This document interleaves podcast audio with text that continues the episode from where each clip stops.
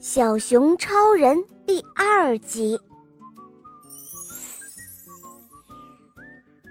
池塘幼儿园的韦伯老师和他班上的小伙伴们都被困在泥潭里，没法按时来看演出了。哎呀，这可怎么办？我们谁能去救他呢？是啊，被困在泥潭里怎么办呢？就在这个时候，突然，小熊波波有了一个好主意。小熊波波知道有一条近路，他跑啊跑，跑啊跑，那披风啊就在他身后飘啊飘。很快，他就找到了韦伯老师和池塘幼儿园的小伙伴们。一看，车轮深深地陷在泥潭里，小青蛙。小鸭子们看上去都特别的沮丧。小熊波波最有力气了，它又是推又是拉，从头到脚都溅上了泥点子，推呀拉呀，它真的把大家从泥潭里给救了出来。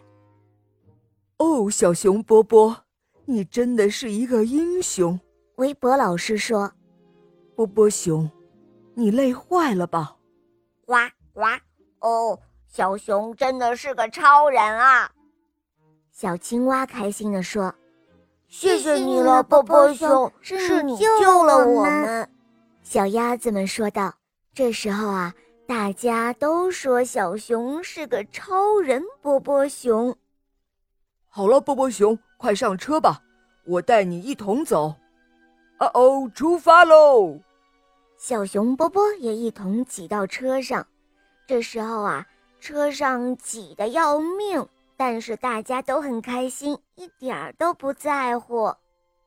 就在演出开始的前一刻，他们赶到了目的地——池塘幼儿园的小青蛙还有小鸭子们，喜欢演出中的每一个节目，哈哈，他们尤其喜欢的是，嗯嗯。当然是拯救了这场演出的超人波波熊喽！好了，伙伴们，今天的故事讲完了，你可以在微信公众号搜索“肉包来了”，关注我们，在那告诉我你想听的故事哦。